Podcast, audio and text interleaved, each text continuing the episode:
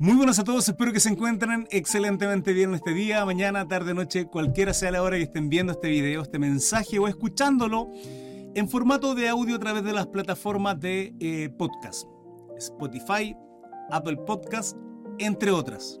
Gracias por aquellos que me siguen a través de redes sociales, recuerden que estoy subiendo contenido a diario, reel, short, a través de TikTok, YouTube, Facebook en mi fans page eh, y también en mi Facebook personal. Algunos lo subo en Instagram, no todo. Eh, como más personal Instagram para mí. Pero bueno, eh, gracias por aquellos que me siguen a través de redes sociales y van aprendiendo también y compartiendo el contenido que subo a diario, porque hermano, subo a diario. Gracias por el apoyo que he recibido. se están viviendo en vivos, live stream, preciosos, preciosos. Y lo que viene a continuación es el estudio del capítulo 12 de Romanos. Hermano, deberes deberes de los cristianos. Leímos, estudiamos completamente este capítulo. Se hizo un, directo súper largo. No sé si lo subo entero, porque es demasiado largo. Eh, tal vez sí, tal vez no. De verdad que todavía no lo defino. Lo voy a hacer a lo mejor cuando lo esté editando. Pero es hermoso. Fue precioso. Pero a la vez duro y difícil. ¿Por qué? Porque tiene que ver con, lo, con las cosas que nosotros tenemos que hacer cuál es nuestra obligación, cuáles son nuestros deberes cristianos. Y eso es lo difícil. Lo difícil es poner por obra la palabra de Dios. No es sencillo. Así que acompáñenme en este estudio, que yo ya lo grabé, ya lo hice. De hecho, estoy terminando el directo recién, hace unos cinco minutitos. Eh, pero para ustedes lo van a estudiar ahora recién. Comenten, compartan si, le, si les gustó, si es de bendición, que creo sin lugar a duda que es así. Así es que eso, adelante. Así que Hermanos, os ruego por la misericordia de Dios que presentéis vuestros cuerpos en sacrificio vivo, santo, agradable a Dios, que es vuestro culto racional. Acá podemos tener horas y horas de, lo que significa la profundidad de este versículo. Pero quiero resumirlo porque también he hecho un estudio y creo que lo tengo en mi plataforma de podcast, Apple Podcast, Spotify y en YouTube. Creo que hay una profundidad de, esto, creo. Creo. Eh, así que hermanos, os ruego por la misericordia de Dios que presentéis vuestros cuerpos en sacrificio vivo. ¿Qué significa eso? En, sacrificio vivo. Lo estudiamos en los capítulos anteriores. Nosotros no podemos ser llevados por la carne. No podemos. Si, decimos que somos hijos de Dios, somos guiados por el Espíritu Santo. No podemos estar pensando, viviendo constantemente en el afán de la carne. Es verdad, es verdad. Eh, podría sonar súper fácil lo que digo, pero no lo es porque al igual que ustedes también soy tan carnal como cada uno de ustedes y tengo los mismos problemas y cada uno de nosotros somos igual de débiles. Pablo lo dijo.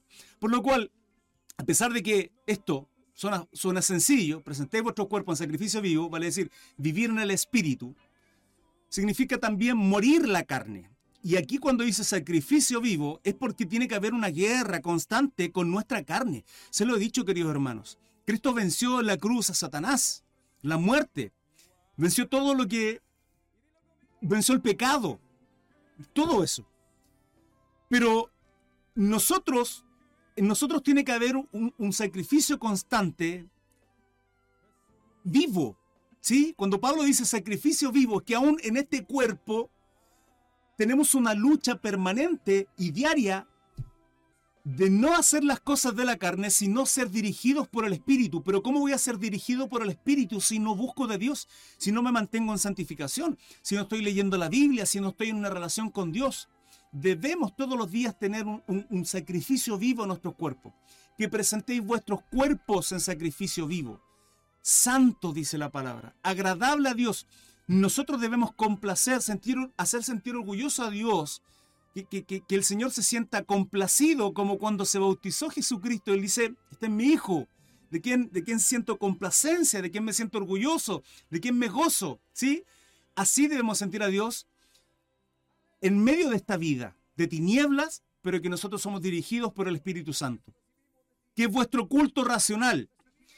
¿Qué es culto racional? Vale decir, el cómo yo bendigo a Dios, el cómo yo le adoro, el cómo, yo glorifico a Dios. No sirve de nada, querida iglesia, si nosotros vamos todos los días a la iglesia, nos juntamos con los hermanos, nos bendecimos, nos abrazamos, y somos hipócritas, hipócritas, porque, lo he dicho en otras ocasiones, los cristianos no nos dicen mentiras, supuestamente, pero les cantamos. Cantamos mentiras, porque en medio de la alabanza le cantamos a Dios y decimos, Señor, eh, te amamos, te adoramos, te bendecimos, pero en verdad no lo obedecemos. Y si no le obedecemos, no estamos teniendo culto racional. Entonces, la forma de tener un culto, un culto significa adorarle, eh, que, que, nuestra vida sea en torno a Él. Racional significa pensante, ¿sí? Es que es teniendo un sacrificio vivo, santo, agradable a Dios. Entonces, esa es la manera. No estoy diciendo que la iglesia está incorrecto. No estoy diciendo que, los sacrificios que hagamos en general. No, no, no. Estoy diciendo que lo que hagamos sea consciente de lo que, de lo que realmente estamos haciendo. Por eso la palabra nos dice que todo lo que hagamos sea como para nuestro Dios, como para el Señor. En bendición, en adoración a Él. Siempre he dicho lo mismo, querida iglesia. Eh, nosotros tenemos que. Esto no se trata de nosotros, esto se trata de Él, no de nosotros. Hay quienes buscan a Dios para bendiciones, hay quienes buscan a Dios para ser prosperado y, y bendito sea el Señor si así eres y si Dios te bendice. Recuerda ser de bendición, pero esto no se trata de nosotros, esto se trata de el Señor y punto. Continuamos en el 2. No os conforméis este siglo, sino transformaos por medio de la renovación de vuestro entendimiento. Pablo en el versículo 1 dice que vuestro culto racional, o sea, conciencia, no andar como niños fluctuantes, sino convicciones.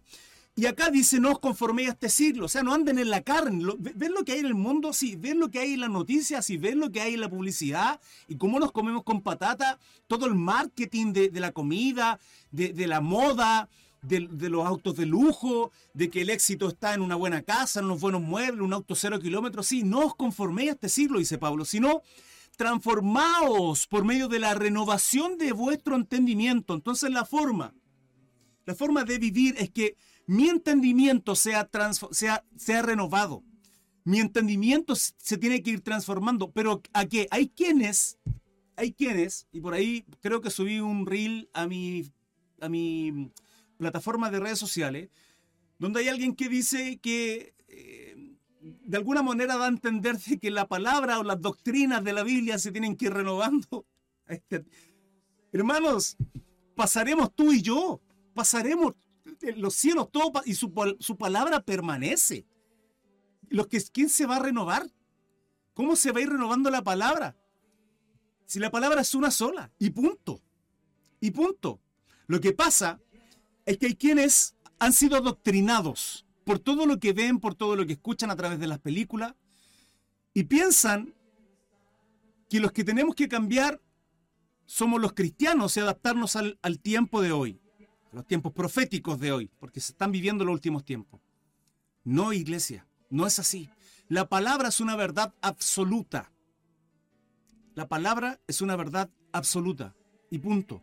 Por lo tanto, la forma, quien tiene que cambiar somos nosotros, nuestro entendimiento. Todo, cada día, ir creciendo, ir madurando como cristianos, para que comprobéis cuál sea la buena voluntad de Dios agradable y perfecta. La voluntad de Dios es buena, es agradable y es perfecta.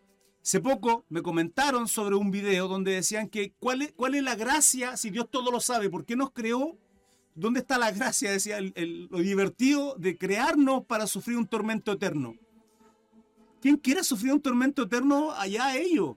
De verdad, Dios tenga misericordia por esas personas que lo han rechazado. Han rechazado su palabra, han rechazado a Jesucristo.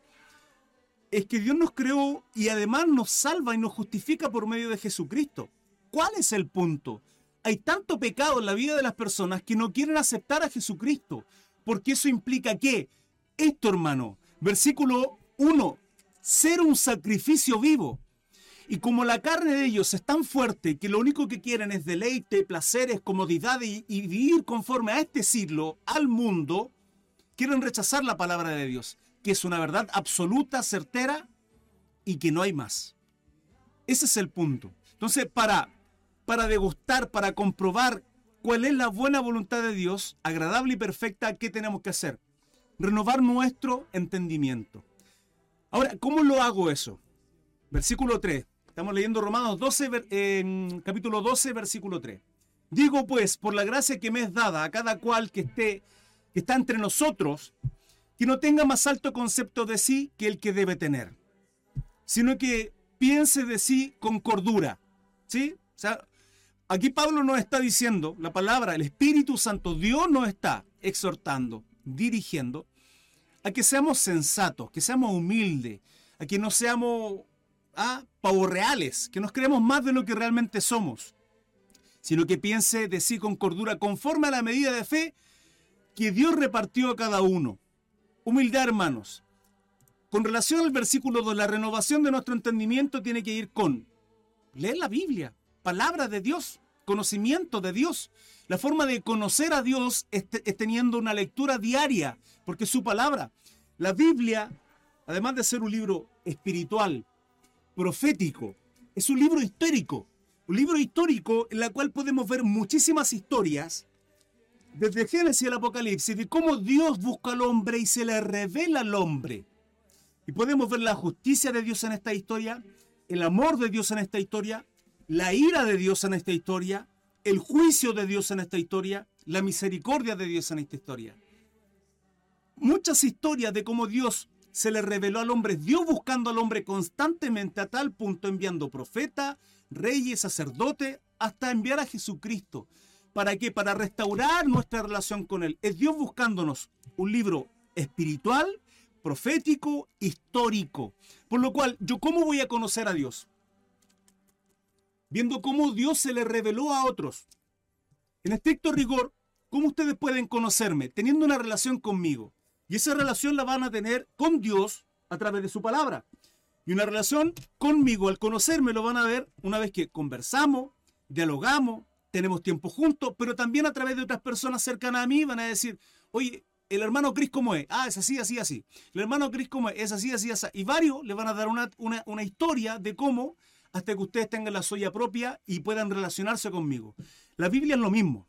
Por lo cual, la forma de tener, eh, de tener una renovación de nuestra mente es siendo instruido, dirigido y vivificados en el Espíritu a través de la palabra de Dios. Eso nos tiene que llevar a la humildad, a entender que, Pablo nos dice, no tener un concepto más alto que el que tenemos, por, por muchos dones que tengan, y no caer en lo que cayó Corintio, que tenía muchos dones pero falta de amor. Dios tenga misericordia y nos ayude. Versículo 4 dice, porque de la manera que un cuerpo tenemos muchos miembros, o sea, mi cuerpo, en este caso yo, Cris, brazo, pierna, ojo, pelo, oreja, boca, etcétera, muchos miembros, pero no todos los miembros tienen la misma función. Así nosotros, siendo muchos, ¿quiénes nosotros? Los cristianos, porque el título es deberes cristianos. Cuando dice deberes cristianos, está hablando de la iglesia universal, iglesia en general, tanto judíos, católicos, todos aquellos que hemos aceptado a Jesucristo y que somos hijos de Dios. Entonces, así nosotros, siendo muchos, somos un cuerpo en Cristo, de modo, de, y todos miembros de los unos de los otros. O sea, mi, mano está pegada a mi cuerpo, ¿sí? es un cuerpo, muchos miembros siendo solo uno. Versículo 6. De manera que, teniendo diferentes dones, según la gracia que nos es dada, si el de profecía, úsese conforme a la medida de la fe. De aquí sale, podría hacerle otro estudio. Querida iglesia, hoy día no hay profetas. No existen los profetas. No existen. José Leonidas Panes, bienvenido, bendiciones, hermano. No hay profeta. Ya aquellos pseudos profetas que hay, hermano.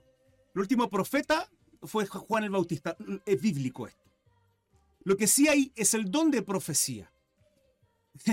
el otro día compartía con mi esposa que está acá en el chat de Facebook y, me decía, bueno, compartíamos, no me acuerdo puntualmente que estábamos conversando y salió este tema con relación a la profecía, los dones y, eso. Yo le dije, profetas no existen, lo que sí existe es el don de profecía. Y, me dice ella, y un inconverso, alguien que no es cristiano, puede, puede profetizar.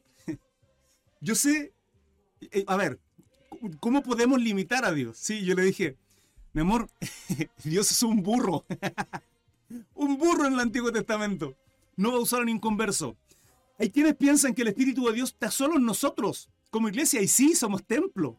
Eh, nosotros habita, no nos visita, Él habita, debiese habitar en nosotros el Espíritu Santo. Somos, somos, somos la vasija, ¿sí? somos los odres de la unción de Dios que es su presencia. Pero también en el inconverso. Pero hermano Cris, ¿cómo si no son cristianos? Pero entonces, ¿quién les va a decir a su conciencia que están mal? El Espíritu Santo, si la palabra dice que el Espíritu Santo nos da el entendimiento, el conocimiento de que, de que estamos pecando. Entonces, puede un inconverso sí, eventualmente, pero lo que no hay hoy día son profetas, lo que sí hay es espíritu de profecía. Sí hay espíritu de profecía. Recuerden que en el Antiguo Testamento está, está la historia de cuando Saúl profetizó, Saúl siendo el primer rey de Israel, que el tipo no amaba, ni respetaba, ni temía a Jehová Dios. Y llega un momento en que profetiza y dicen, y, de ahí viene la frase, Saúl entre los profetas. Entonces, ¿qué? ¿Qué? Si, si, Dios, Job, Job, dice la historia, dice la, Biblia, que, que, Satanás se presenta ante Dios y, y, Dios le da la autoridad para obrar en Job y hacer todo lo que hace. Hermanos, Dios es soberano, es soberano, todo está sujeto a Él, no hay impedimento, no hay limitación para Dios salvo nuestra voluntad, porque Él nos regaló libre albedrío. Entonces Él no va a pasar a llevar nuestra voluntad, no lo va a pasar. Y, en ese motivo es porque, porque Dios no tocó, tocó a sus hijos, tocó la riqueza, todo lo que Dios le había dado a Job, pero no su esposa. ¿Por qué? Porque a pesar de que la esposa de Dios era creación de Dios, Job escogía a su esposa y ella era su voluntad. ¿Quiénes se lo habían preguntado? Bueno, por eso Dios no tocó la esposa de Job. Uno de los motivos al menos a los cuales yo he llegado a discernir eso. Entonces, de manera que teniendo diferentes dones según la gracia que nos es dada, así el, el de profecía, úsese conforme a la medida de la fe. Eh, esto se tiene que ir ejercitando, hermanos, para saber si es que tengo el don de profecía o no. Esto se ejercita, los dones se ejercitan. Ya entraremos a lo mejor en un estudio más profundo cuando abordemos tal vez Corintio. Si de servicio en, en servir. Hay gente que tiene esto, eh, el don del servicio. Le encanta servir, le encanta hacer sentir bien a las personas, los hermanos, en una iglesia, en sus casas, en todo, le servir, ser atentas. Es el don de servicio. Em, o el que enseña en la enseñanza. Aquí estoy yo. Este es mi don. Bendito sea el Señor. La glorificación sea para Él. 12.8. Hermanos, ¿cuáles son sus dones? ¿Saben cuáles son sus dones? Si no lo saben, porque tal vez ya un poquito tiempo, es importante que empiecen a descubrirlo, pedirle a Dios que les enseñe cuál es su don, porque somos parte de un cuerpo. Acá no es mayor el que enseña, no es mayor el que, el que mm, profetiza, no es mayor el que sirve, no, somos, esto, esto está hablando Pablo, somos todos un cuerpo. Y las manos no hacen lo que los pies, los ojos no hacen lo que la boca, la lengua, los oídos no hacen lo que el dedo gordo de la mano, etc. Y somos un cuerpo, todos somos uno, la cabeza es una, y ya vamos a llegar a esto. El que exhorta en la exhortación, el que, el que reparte con liberalidad, el que preside con solicitud, el que hace misericordia con alegría. Bendito sea el Señor. El amor sea sin fingimiento. Aborreced lo malo, seguid lo bueno. El amor sea sin fingimiento. Acá, acá podemos discutir muchísimo. ¿Por qué? Porque hay personas que hay personas e instancias, ¿sí?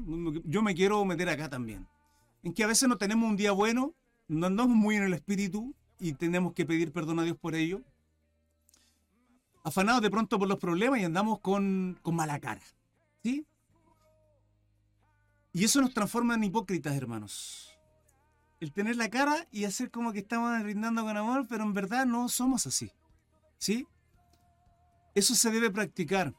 Practicar el servir, practicar el, el tener hospitalidad, practicar el ser amables, practicar la misericordia, practicar la piedad. Y eso no se logra de buena primera. Hay gente que le sale de una naturalidad y un carisma precioso y de verdad que son bendecidos a través de ello.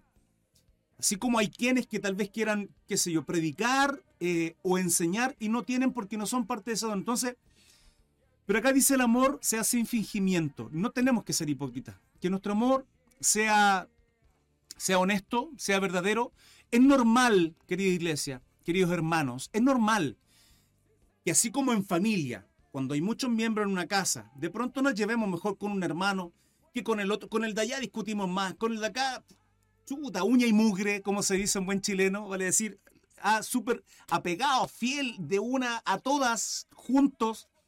La iglesia lo mismo. La iglesia de pronto uno tiene más afinidad con algunos hermanos que con otros. Es completa y absolutamente normal, hermanos. Completa y absolutamente normal. Y es ahí donde a la vez se, va ir, se van a ir viendo los frutos. Es ahí donde de alguna manera si hay choque, si hay choque, si hay problemas, si hay dificultades, se tengan que resolver para que Dios sea glorificado en medio de esas dificultades. ¿Por qué? Porque las van a ver. Porque, porque con el tiempo esas dificultades, si se solucionan, bendito sea el Señor. Pero ¿y si no? ¿Y si el hermano sigue cometiendo ese pecado y ese error? Y peca y, hay un chisme contra mí o, o yo contra él incluso, también. ¿Andamos en el Espíritu? No. La palabra nos enseña qué hacer en esas circunstancias. Digo congregación, no solo iglesia, sino con aquellos que nos congregamos. Entonces es normal que de pronto no me lleve bien o no me lleve excelente o muy bien con algunos hermanos que con otros y a lo mejor tengo una distancia con otros que... Es normal, hermanos, eso. Pero que el amor sea sin fingimiento. El amor tiene que ser y la unidad en Cristo. Sí, absoluto. Una pregunta, hermano, ¿cuál es la diferencia entre enseñanza y exhortación? Buenísima pregunta, Daritza. Eh, la enseñanza tiene que ver con a ver, la enseñanza es parte de la exhortación. La exhortación de alguna manera es un reto, ¿sí? Es como, es como cuando le decimos a nuestros hijos y los corregimos, ¿sí? La exhortación es una corrección. Pero ¿por qué digo que la enseñanza es parte de? Porque, porque cuando exhorto, cuando corrijo a alguien, que esa corrección tiene que ser con amor, con mansedumbre, con, con humildad, con misericordia, eh, pero firme, lógicamente es palabra de Dios, con, tiene que ver con la enseñanza, con la palabra de Dios. Entonces, un predicador, un pastor, quien, está predicando, disculpando la redundancia, la palabra de Dios, enseña. Eh, pero cuando, cuando ve una situación que está ocurriendo reiteradamente en una congregación, el pastor utiliza un mensaje bíblico, enseña a la congregación y luego exhorta, corrige, con amor, pero firme, para dar a entender a la iglesia cuáles son los errores de esa iglesia. Entonces, yo puedo enseñar, y exhortar es corrección. ¿sí? Eh, hermano, una mujer que está separada de su marido, ¿puede ejercer un ministerio? Uf, difícil pregunta. Permítame terminar. Eh, el 12 y abarcamos otras preguntitas. ¿Les parece, queridos? Continúo. Entonces, el amor se hace sin fingimiento. Permítame unos minutos. James Cruz o James Cruz. Aborreced lo malo, seguid lo bueno. Hermano, no, no nos podemos complacer en el pecado, ni en aquellos que hacen pecado. Lo vimos en los primeros capítulos de Romanos. No podemos. No podemos complacer en aquellos que están haciendo lo malo. ¿Sí? No podemos. Debemos aborrecer lo malo, aborrecer el pecado. ¿Por qué? Porque Dios aborrece el pecado. Y si nosotros estamos amando algunas cosas, algunas cosas que son pecado, estamos mal, iglesia amada. Estamos mal. Hay cosas que, que, que, debemos pedirle a Dios, ¿sí? que tal vez estamos haciendo mal, y pedirle a Dios que nos ayude a aborrecer eso que, está, que son nuestras debilidades, que son un pecado, tal vez un pecado oculto, a veces visible, qué sé yo. Hermano, sirvo al Señor, me siento mal tres años, un par de meses, un año, qué sé yo. Y fumo, y, me siento mal, hermano, porque sé que la palabra me ha enseñado que soy templo del Espíritu Santo, y esto, esto envenena, perjudica, qué sé yo. Soy borracho, consumo alcohol, eh, vengo con genealogía de persona alcohólica o padre o abuelo alcohólico y, esos son visibles. Hay otros pecados que son invisibles, hermano. Entonces, uno no debe complacerse en esas cosas malas, sino aborrecer esto. Recuerden que tenemos que buscar santidad porque sin santidad nadie verá al Señor. Ser eh, vírgenes sensatas, prudentes, con aceite en nuestras lámparas. No eh, necia, como, lo, como está la profecía, una profecía en realidad. Mateo 25. Tenemos que mantenernos en santificación. Continúo, eh, versículo 10. Estamos leyendo Romanos 12, 10. Amados los unos a los otros con amor fraternal en cuanto a honra, prefiriéndoos los unos a los otros. ¿Saben si hay una, una de las cosas, ¿saben por qué a los judíos les va tan bien? ¿Saben por qué les va tan bien a los judíos? Eh, donde quiera que estén, o sea, se asientan en Estados Unidos, súper bien. Se sientan y, tienen dinero y tienen muchas cosas materiales, etc. Porque son súper aclanados, hermanos. Súper aclanados. Y si hay algo que hemos hecho horriblemente mal, y es porque hemos caído, toda la iglesia en general, en las garras de Satanás, es que nos ha desunido constantemente. Satanás desune la iglesia. Desune la iglesia. Voy a dar un pequeño ejemplo. Necesitamos comprar arroz, aceite, qué sé yo, azúcar para la casa. ¿Sí? Tenemos 10 negocios alrededor. ¿A quién le voy a comprar? ¿A quién? ¿A qué vecino? Nuestra prioridad tiene que ser buscar a aquellos vecinos que tienen un negocio y que son cristianos. Hermanos, tenemos que bendecirnos entre nosotros. Principalmente, eso no significa excluir al resto. No, que no se me malinterprete. Lo dije delante. Le dije que no tenemos que apartarnos de los carnales. Al contrario, tenemos que ser luz. Somos la sal de esta tierra, dice la palabra. Por lo tanto, nuestra luz mayor es el que está en mí que el que está en el mundo. ¿Sí? Por lo cual, tenemos que abarcar todo. Eso no significa meternos en un, en un, globo, en una bola y, y somos cristianos y de aquí no salimos. No. Tenemos que proyectar la gracia, la bondad, la misericordia a aquellos que necesitan ser alcanzados. Pero ¿a quién le voy a comprar? Si yo necesito un arreglo en mi casa, ¿a qué maestro voy a buscar? A un maestro cristiano. Entonces, amar los unos a los otros con amor fraternal. Sí o sí. ¿Sí? Eso no, y vuelvo a reiterar, eso no significa que me voy a llevar bien con todos. Algunos una distancia, otros más cercanos. Con algunos hermanos puedo compartir la palabra y nos instruimos mutuamente, perfecto. Y con otros a lo mejor mantengo otras distancias porque no, nuestros caracteres chocan. Es normal, hermano, es normal eso. Pero en cuanto a honra, prefiriéndoos los unos a los otros. Eso, en eso se ve el amor en la iglesia. Unidad, unicidad. Versículo 11. Dice, en lo que se refiere requiere diligencia, no perezosos, fervientes en espíritu, sirviendo al Señor. ¿Sí? No perezosos. Aquí está hablando con relación al servicio del Señor. Ser serviciales, diligentes, fervientes en espíritu, con el deseo de querer bendecir al Señor, obedecerle, glorificarle en cada una de las cosas que nosotros hacemos. 12.12. Gozosos en la esperanza, una de las características que nos tiene que diferenciar del mundo es el gozo, porque el gozo de nuestra salvación nos mantiene alegres. Hermanos, pero es que estoy pasando por un problema, enfermedad. Sí, es un momentáneo y está bien. Y yo también tengo dificultades y a veces también ando amargado y con la cara triste. ¿Pero por qué? Porque dejamos de poner nuestra mira en las cosas eternas. Hermanos, somos bendecidos. Lo estamos viviendo es que vivamos porque lo mejor está por venir. No, mi hermano, lo mejor no está por venir, lo mejor ya vino dos mil años atrás. Cristo Jesús es la mayor bendición que podemos haber alcanzado y no hicimos nada para merecerlo. Nada. Por lo tanto, es un gozo que nos debiese caracterizar. ¿Cuál es el problema? ¿Por qué andamos con mala cara muchas veces? Porque hay problemas, dificultades, enfermedades, situaciones económicas difíciles, etc. Y nuestro afán está ahí. Y ponemos nuestro corazón ahí y le decimos a Dios cuán grandes son nuestros problemas, en vez de decirle a nuestros problemas cuán grande es nuestro Dios. Y porque nos falta fe, es normal, querida iglesia. Todas las peticiones de mm, oración y preguntas que tengan, querida iglesia, hermanos amados, se los pido por el amor de Dios, déjenmelo al final, ¿les parece? Y estaremos orando todo al Señor. Por favor, se los pido. Para terminar con la idea, porque de verdad que tengo déficit atencional a veces y se me va todo. Por favor, se los pido. Eh, gozoso la esperanza, sufrido la tribulación y constantes en la oración. Mire qué palabra más hermosa. 12.12. Gozosos en la esperanza. ¿Qué esperanza? ¿Qué esperanza? La esperanza de que Jesucristo viene por su pueblo, de que, de que vamos a estar ahí viendo la gloria de Él. Hermanos, esa es nuestra esperanza en Jesucristo. Mientras tenemos que seguir por este camino angosto, estrecho. ¿Hasta dónde? Hasta alcanzar esa puerta que es angosta y estrecha. Hermano, hay quienes viven, dicen, no, salvo siempre salvo, ya, entonces hagamos lo que hagamos, vamos a ser salvos. No, eso significa que no eres salvo, que, en, tu corazón no hubo quebranto, porque si sigues pecando, entonces, ¿dónde está el arrepentimiento? ¿Dónde está el quebrantamiento? ¿Cuántas veces se tiene que sacrificar Jesucristo para la salvación? Una y, y listo. Entonces, si tú vas a pecar con alevosía entendiendo que lo que estás haciendo es incorrecto y aún así dices, no, ya soy salvo, es que no eres salvo. Sí, y aquellos que estuvieron entre nosotros y se apartaron es porque nunca fueron de nosotros, dice la palabra. Gozosos en la esperanza, sufridos en la tribulación. ¿Qué significa esto? Hermanos, que va a haber tribulación.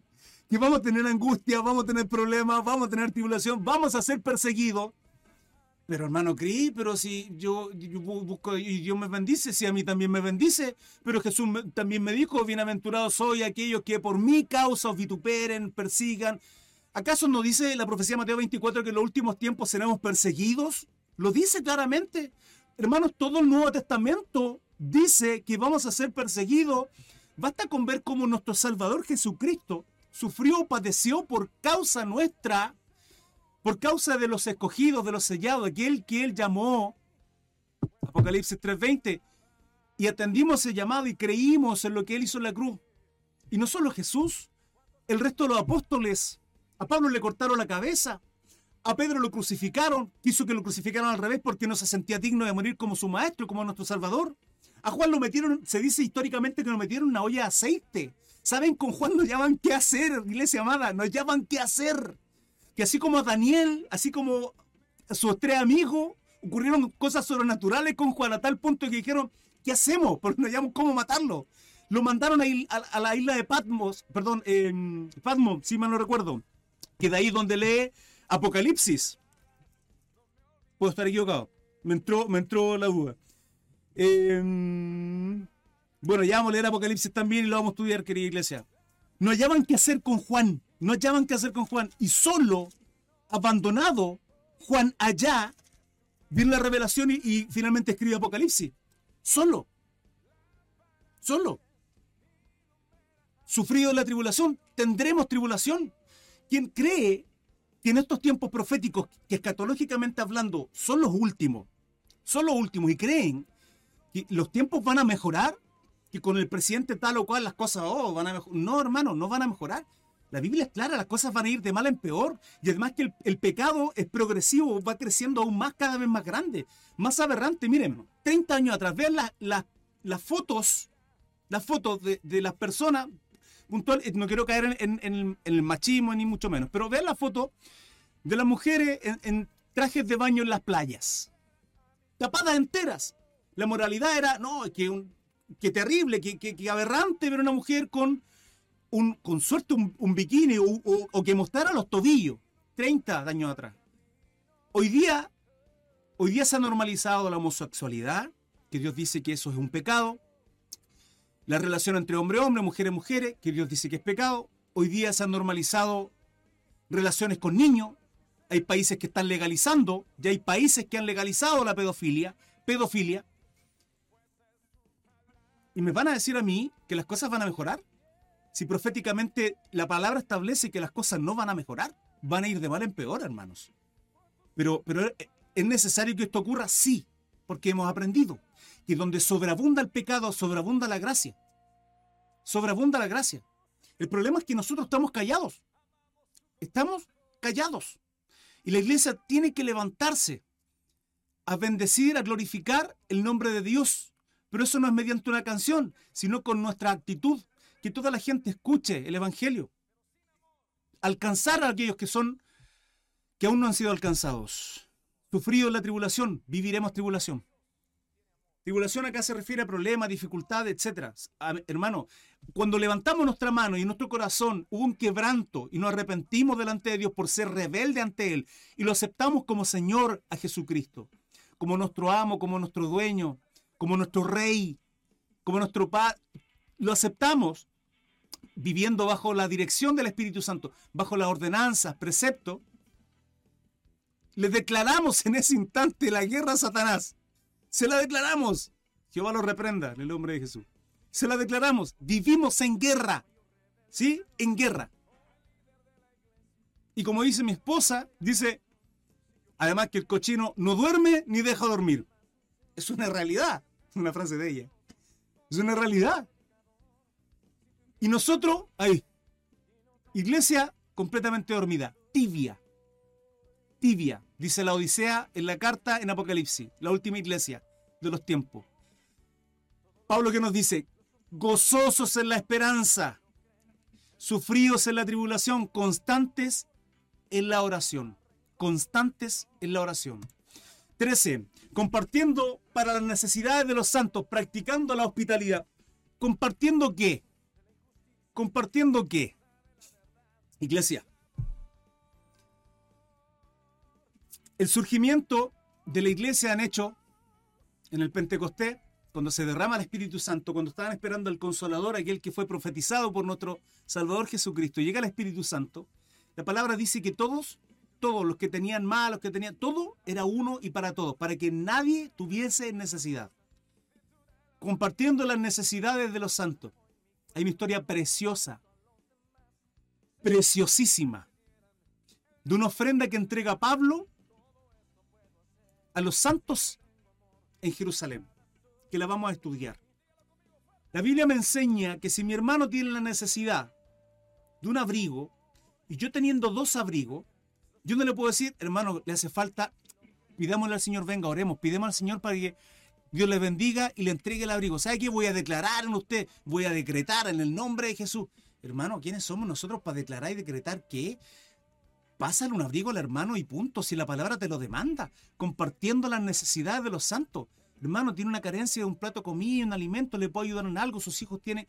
Bendecir, hermanos. Si Dios nos bendice, debemos ser de bendición para los demás.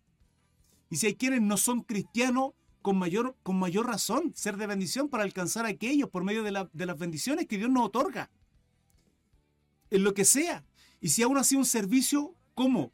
Practicando la hospitalidad debemos ser bendecir a través del servicio, aquellos que nos visitan, que, que haya un ambiente en nuestros hogares de adoración, de alabanza, que haya, un, que haya algo diferente. Tiene que haberlo, hermanos. Tiene que haberlo. ¿O qué? ¿O qué hay en nuestros hogares? Practicando hospital. ¿Qué hay en nuestros hogares? ¿Grito? ¿Problema? Si es eso, es porque Dios no está ahí en medio. Dios no está en medio de nada, hermano. Mire, usted puede levantar las manos y orar en su casa y decir decreto, eh, bendiciones, de, hermanos, decretar qué, si estamos haciendo las cosas incorrectas, estamos todos llevándonos horriblemente mal en casa. ¿Qué va a decretar qué? Cambiemos, hermano. O sea, vivamos, sacrificamos esta carne, lo, lo, tonto que somos muchas veces porque somos, somos orgullosos y seamos humildes no, hay que decretar nada, hay que cambiar. Y la forma de cambiar es buscando más de Dios, cambiando nuestro entendimiento. Pablo lo dijo al principio de este capítulo 12. 14. Bendecid a los que os persiguen. Y me van a decir a mí que el cristianismo es fácil. ¿Ah? porque todos son cristianos. No, yo, yo amo al Señor, yo conozco al Señor. Sí, soy un hijo de Dios. Pero andamos puro peleando y andamos discutiendo. Dios tenga misericordia de nosotros, hermano. Somos súper hipócritas. Somos súper super hipócritas. Bendecida a los que os persiguen. ¿Saben cuántas cosas pasan por nuestras cabezas cuando discutimos con alguien o alguien nos hace algo? Somos súper soberbios, hermanos. Dios tenga misericordia. Somos... Me llega a dar vergüenza. Les prometo que me llega a dar vergüenza. Bendecida a los que os persiguen bendecid, reitera, y no maldigáis. No, no, yo no, no yo no, por, ningún motivo voy a maldecir. No, como, no, no puedo maldecir. Sí, pero maldecir significa decir mal. Y si en nuestro corazón, si en nuestros pensamientos, y nos llenamos de ira, airaos y no pequéis, sí, pero en tu corazón, ¿cómo está? Llenándose de orgullo, ahí estamos, llenándonos de orgullo. Y yo el primero, lo reconozco delante de Dios. Yo no voy a pecar, hermano, sintiendo aquí, viviendo de hipocresía. Dios sabe que una de las cosas con las cuales tengo que tratar tanto en mi corazón es porque soy muy orgulloso, hermanos. Me da vergüenza decirlo, pero es verdad. Yo estoy acá enseñándoles, compartiendo lo que aprendo, aprendo del Señor y lo que Dios me revela en su palabra por misericordia, hermanos. En, mí no hay nada, nada de ejemplar, nada de ejemplar. Pregúntale a mi esposa, a mi madre que está en el chat, pregúntale a mi familia. Nada de ejemplar, simplemente porque Dios me dio un don y, Dios me, lleva a bendecirlos. Hermanos, y debemos ser humildes. Bendecid a los que os persiguen, bendecid y no os maldigáis. Santo es el Señor. Quebrantamiento debiese haber en nosotros. En la cruz. Padre, perdónalos porque no saben lo que hacen. ¿Somos capaces de decir eso? de poner la otra mejilla, de apaciguar, somos personas que apaciguamos. La Biblia dice que nuestra característica es que somos personas que apaciguamos. La palabra blanda aplaca la ira, dice la palabra. O sea, lo que yo digo que aplaque la ira, no, que el, problema crezca aún más, que la dificultad crezca más, que el problema... No, que sí, que el hermano sabe que lo que pasa es que aquí... Hermanos, ¿en serio? Buscar la unidad, buscar que Dios se glorifique en nuestras familias, en las situaciones que estamos viviendo, en las tribulaciones. Bendecid a los que os persiguen, bendecid y no maldigáis. Gozaos con los que se gozan, llorad con los que lloran. ¿Qué pasa?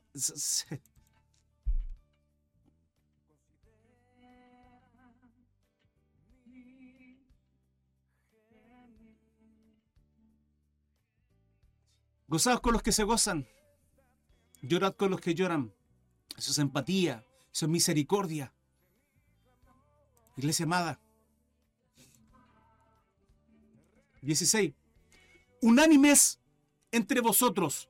¿Saben cuando se derramó el Espíritu Santo en el Pentecostés? Allá en Hechos 2. Cuando esperaban el Consolador.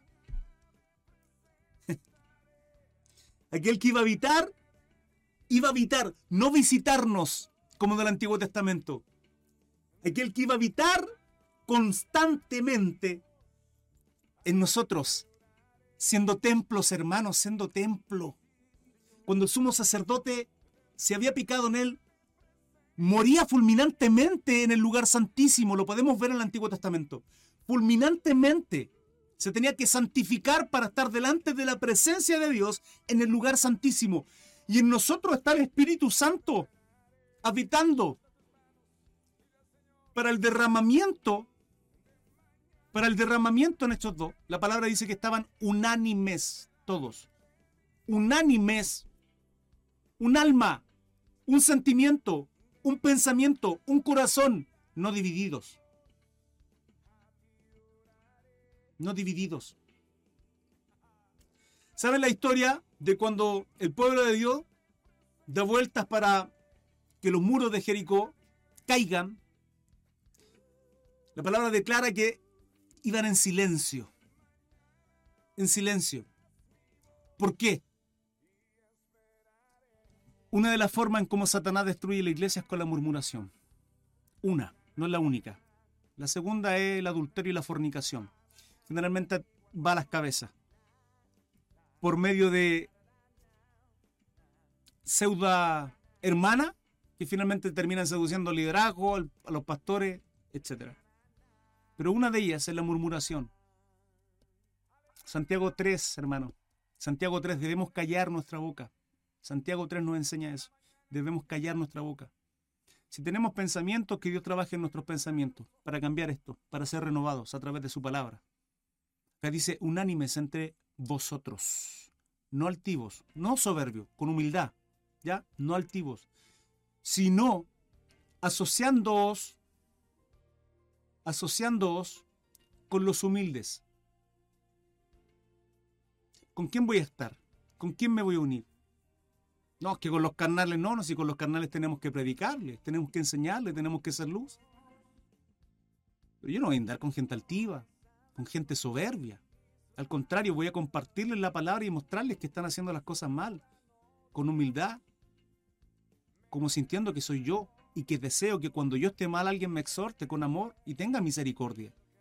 No altivos, hermanos, sino asociándoos con los humildes. No seáis sabios en vuestra propia opinión.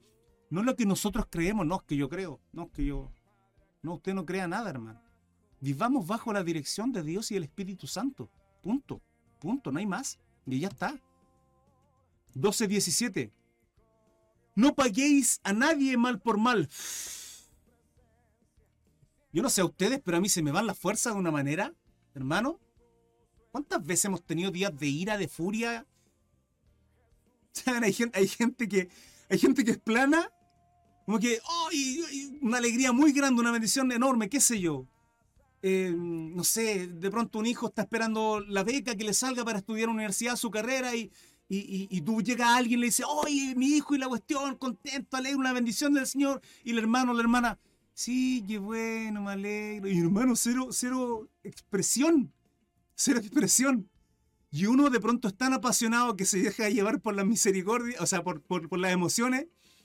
Y, y, y, tanto para bien, pero también como para mal. Y algo que resalto de esas personas que, somos, que son como tranquilas es que tanto en esas emociones buenas, ya alegre, son súper apacibles, también en los problemas son apacibles. He conocido personas así y que mantienen la calma. Hay muchas veces que uno no es así. Yo soy apasionado con todo lo que hago, con todo, hermano. Y esto no pagues mal a nadie. O sea, mal por mal. Si me hacen un mal, no debo pagarles con mal. Ya aprendimos a bendecirle, a orar por esas personas. Mayoritariamente, si son hermanos, conversar, ganarnos al hermano, dice la palabra. Porque si conversa y se soluciona, habréis ganado un hermano, dice. No paguéis a nadie mal por mal. Pero cuando no hacen un mal, procurad lo bueno delante de todos los hombres, de todos. Acá nos dice delante de la iglesia, hagan lo bueno delante del pastor, ah, delante de los líderes, compórtense en la iglesia. En la casa, no, en la casa hagan lo que quieran. En el colegio, en la universidad, en el trabajo, no. Usemos más lenguaje con nuestro compañero de trabajo. ¿ah? Hablemos en doble sentido. Sí, no hay problema, total. Ahí nadie nos ve. ¿Qué luz estamos siendo, querida iglesia? Hermanos, ¿qué luz estamos siendo? 12.18. Si es posible, en cuanto dependa de vosotros, o sea, si, si depende de nosotros, estad en paz con todos los hombres. ¿Hay paz en nuestras relaciones? ¿Con nuestros vecinos? con nuestra familia. si depende de nosotros, está en paz con... Pero hermano, ¿qué significa eso? Es súper fácil, ¿no? Es que esto no depende de nosotros, si depende, hermanos. Si depende de nosotros. Porque nuestra responsabilidad es ir y decir, hay un problema acá, la situación está tensa, acá algo está pasando. Es solucionarlo. Si esa persona te dice, no, estoy ni ahí, no me interesa, chao, y hay soberbia, bueno, usted ya hizo su trabajo. ¿Sí? Ahí ya no hay nada más que hacer. Pedirle a Dios que trabaje en el corazón de esa persona y ya está. O sea, no hay mucho que, que vamos a andar humillándonos, buscando ahí constantemente. Si tiene el corazón de hacerlo, hágalo. ¿Sí? Hágalo. Yo no lo hago y ese es mi error. Soy soberbio, soy, soy, soy orgulloso y Dios tiene que trabajar. ¿Cuánto más tiene que quebrantarme? Sé que Dios tiene que quebrantar. Hermano, no es que ande con soberbia y orgullo todo el día, no. Pero muchas veces lo somos y debemos reconocerlo. No es bueno. No es bueno, hermanos. Además de que debemos ser ejemplo, los varones, hombres, jefes de hogar, primeramente para nuestras esposas y luego para nuestros hijos. 12.19. No os venguéis vosotros mismos, amados míos. No os venguéis vosotros mismos. La venganza no es buena, dijo el chavo del 8, más de la y la venena. No es bueno. Eh, eh, en la, venganza hay orgullo, hay resentimiento, hay rencor, hay rabia, hay ira. Son cosas que son de la carne, iglesia amada. No son del espíritu. Queridos, no es del espíritu. El amor todo lo soporta, todo lo espera. El fruto, en Gálatas, el fruto del espíritu. El fruto del espíritu, amor, paz, mansedumbre, templanza. La venganza no está dentro de los frutos, del fruto del Espíritu. No está, queridos. No está. No os venguéis vosotros mismos. O sea, si me hacen algo, no mal por mal. No vengarme, no buscar la forma en cómo lo voy a perjudicar. No. Entonces, ¿qué? Si no dejad lugar a la ira de Dios. Porque escrito está, mía la venganza, yo pagaré, dice el Señor. Ya entonces, Señor, lo dejo en tus manos y tú trae fuego del fuego y cortan la cabeza a estos hijos de Satanás. No, hermano, qué misericordia hay ahí en esa expresión. El propósito número uno de Dios es alcanzar a todos, que nadie perezca. El corazón de Dios es, tardo para la ira y grande en misericordia. Se renuevan cada mañana. ¿A quién servimos? ¿Qué hemos aprendido? ¿Qué estamos leyendo? ¿Cómo estamos creciendo? Vuelvo atrás. 12, 18. Si es posible, en cuanto dependa de vosotros, estad en paz con todos los hombres. No podemos pedirle a Dios que ya está bien. Y si buscamos, y si la persona sigue y, sigue, hermanos, ya sabemos que son hijos de Satanás y no hay otra forma. Pedir a Dios que tenga misericordia. ¿Sí? Señor, perdona mis ofensas, perdona mis deudas, como yo perdono a aquellos que me ofenden, a aquellos que me deben. Oración tipo. No os venguéis vosotros mismos, amados, sino dejad lugar para la ira de Dios. Porque es escrito hasta mía en la venganza. Yo pagaré, dice el Señor. 12.20. Así que, si tu enemigo tuviere hambre, dale de comer. Si tuviere sed, dale de beber. Pues haciendo esto, ascuas de fuego amontonarás sobre su cabeza. Acá, acá hay un misterio grande. En este 12.20, ¿sí? Podemos entenderlo hasta cierto punto. Podemos entender lo que dice, pero no entendemos la profundidad del versículo, de este misterio del cual está hablando Pablo. ¿Por qué? Porque es tan profundo que está la área celeste, está el mundo espiritual que nosotros no, no podemos ver ni discernir con estos ojos. No lo vamos a ver, pero es un hecho. Y aquí se está acumulando el juicio de Dios sobre esa persona. Mía es la venganza, dice el Señor. No se ha vencido de lo malo, sino vence con el bien el mal. Esto va a caracterizar a aquellos que somos hijos de Dios, querida iglesia. Esto. El hacer el bien, el ser mansos, el ser personas que aplaquen la ira mediante una palabra apacible, el ser, personas que haya gozo en nuestro corazón por la esperanza que tenemos en Cristo Jesús, de ser empáticos en aquellos que no han alcanzado la misericordia de Dios porque simplemente sus corazones se han endurecido y han rechazado a Jesucristo, han rechazado su palabra. Somos nosotros. Salmo dice, alzados o puertas vuestras cabezas, alzados o, o puertas vuestras cabezas. Y vendrá el Rey de Gloria. ¿Quién es el Rey de Gloria? Nuestro Salvador Jesucristo. ¿Por qué dice puertas? Porque Jesús es la puerta, Jesús es el camino, sí. Pero en nosotros, al predicar, al evangelizar, al entregar palabras de vida, espíritu, somos puertas al reino. Hermanos, iglesia, nosotros llevamos el reino de Dios a nuestros hogares, a nuestros trabajos, a nuestras universidades, los colegios, en la calle. Nosotros llevamos somos el reino de Dios y somos las puertas al reino de Dios para aquellos que necesitan ser alcanzados. Vecinos, familia, amigos, compañeros de trabajo, de estudio, donde quiera que estemos. Somos puertas y nuestra diferenciación, lo que nos diferencia, lo que, lo que hace que seamos distintos al, al mundo y a los mundanos, aquellos que no tienen a Jesucristo, es el fruto del Espíritu, es el amor, eh, son nuestras convicciones firmes en Jesucristo. Es complejo este capítulo 12 porque es práctico. Y es ahí donde tenemos el problema más grande nosotros los cristianos, en practicar la palabra. Saben, doy gracias al Señor por misericordia que leo la Biblia y Dios me da discernimiento de ella. Hay una profundidad terrible, tremenda. A mí, a mí no, no, no, puedo ni voy a poder nunca alcanzar el conocimiento de todo lo que Dios tiene tan, solo en un versículo, siquiera. Pero por misericordia Dios logró, y por el Espíritu Santo, logro entender la palabra de Dios y además tengo el don de enseñarla. Doy gracias al Señor por ella. Hermano, busca tu, don. ¿Cuál es el don que Dios te, te dio? Porque, porque tienes que usarlo para bendecir a otros. Los dones son para bendecir al cuerpo. Así como yo soy de bendición para ti hoy día, el día de mañana, tal vez si estoy enfermo, yo deseo que Dios use tu mano y te use como un canal de bendición para bendecirme, venir por mí, poner tu mano y orar Tal vez ese sea tu don.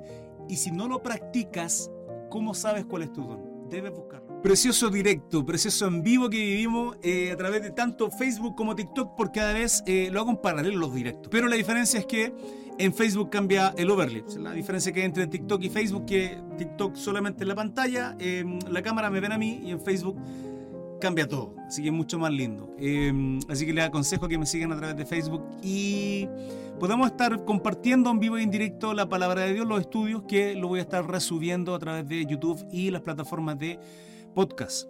No se pierdan los estudios, síganme a través de redes sociales, compartan el contenido y sé sin lugar duda que fue de bendición, ¿sí o no? Así que compartan abajo, comenten qué les pareció. Em, y eso, hermanos, Dios los bendiga. Esto es palabra de vida. Que tengan un bonito día. Hasta luego. Chao, chao.